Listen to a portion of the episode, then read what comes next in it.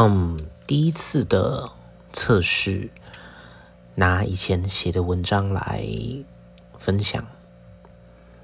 今天的主题是对于看完《如懿传》的一些小心情。对我而言，《如懿传》不太像《甄嬛传》那样有经典宫斗影子的模式，有七成时间。我是抱着一种不舒服的感觉吞下一集一集的《如懿传》，但《如懿传》有一种幽微的吸引力，它凭借周迅的演技发挥出来，让人不至于果断的弃坑。除去演员的要素，我认为“兰因絮果”四个字应该算是整个故事里面最让人留意的文言。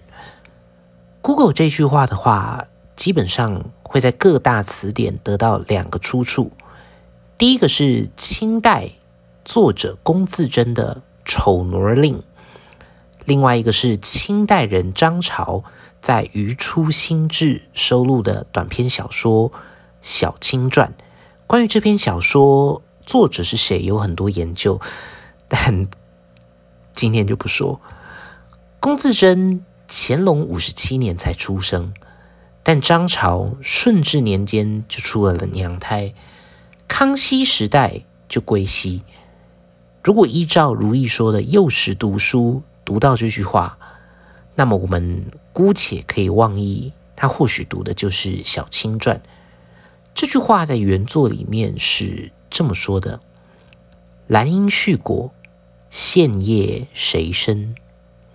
要翻译成白话的话，大概就是。我们有着美好的开头，潦倒的结尾。你我之间的冤孽，谁比谁深重几分呢？那为什么如意要说这句话呢？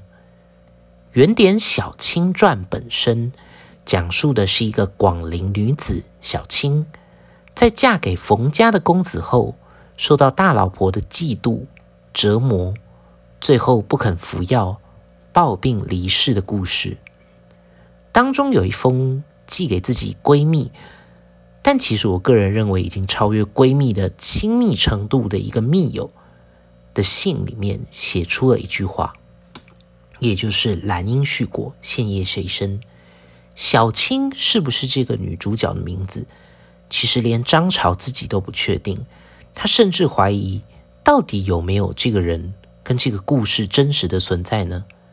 他说：“或许小青。”两个字合起来就是一个“情”字，“情”之一字是小青最在意的，也是如意最在意的。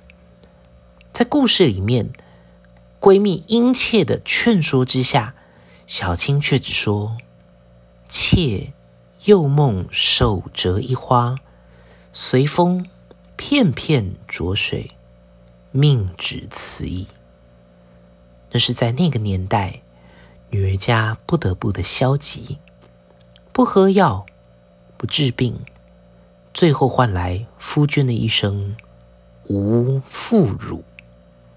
如意比起小青，只强在她亲耳听见红丽这一句话。小青呢？小青死了，她什么都没有听见。她费尽心思。在死前留下的一本作品画像，也差点被大老婆烧干净。多年之后，才被冯家的亲戚想方设法集成一册焚余集。可怜吗？当然。可如意走上了与小青一样的路之后，她终于懂得“花开花落自有时”的无奈。面对生命，人有时无力如一滴雨水，如一瓣落花，只能没有选择的飘下。落花飘下，去怀念曾经绽放的时刻。在身不由己的下坠之中，或许他会想：究竟是谁的业力，让命运之轮？